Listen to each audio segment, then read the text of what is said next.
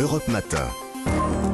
Alexandre Lemaire et Amblin Roche. Bonjour, bon réveil, c'est maintenant l'histoire dingue d'Anissa Dadi. Et voilà effectivement un projet hors norme que vous allez nous raconter ce matin, Anissa, celui d'un scientifique, d'un aventurier français. Oui, un projet qui risque de nous rappeler un certain Jacques-Yves Cousteau. Alors là, on va tous retomber en enfance. Le commandant Cousteau, qui, souvenez-vous, a révolutionné la plongée sous-marine avec son brevet de, de, scaphandre. Et pour aller plus loin dans le cadre de projets scientifiques dans les années 60, souvenez-vous, des chercheurs avaient passé plusieurs semaines dans des habitacles sous-marins.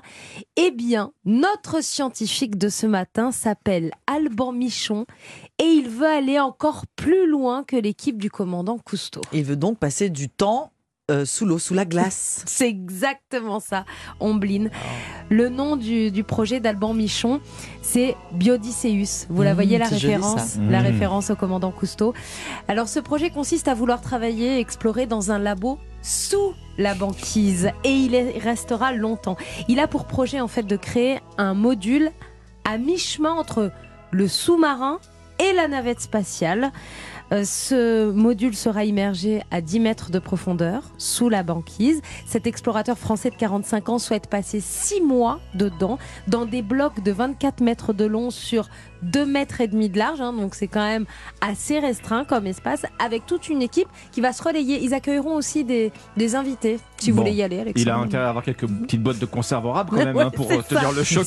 Qu'est-ce qu'il va faire dans son labo sous-marin?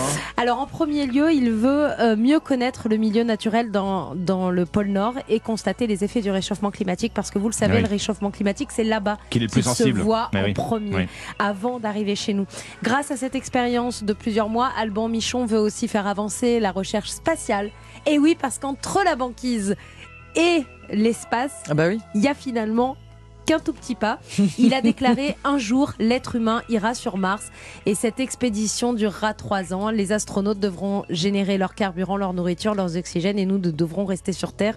Euh, tous les prototypes qui rendront ce voyage possible, nous allons les créer. D'où peut-être cette, cette- ce module euh, de, de navette. C'est un premier essai et rester sous l'eau coincé au lieu de rester sous l'eau dans l'espace. l'espace Voilà, exactement. Exactement. Est-ce que c'est euh, ce, ce projet est absolument passionnant Où on en est?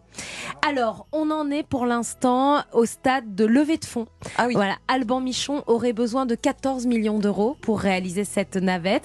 Il en aurait récolté 10%. Il espère pouvoir utiliser son labo sous la banquise d'ici fin 2025. Donc tous tous ceux qui ont un petit peu de sous, ils savent pas quoi en faire. Mmh. Voilà, Voilà, investir. Michon. Encore trois ans de gestation donc. Ouais, c'est ça exactement. Avec la magnifique musique d'Eric Serra pour nous le grand accompagner. bleu. Le Grand Bleu. Exactement. Souvenez-vous, hein, le grand bleu au début, Jean-Marc Barr, avant de, de battre des records de, de plongée en apnée, il est lui aussi sous la Ah oui. glace et il fait des expériences scientifiques. C'est vrai.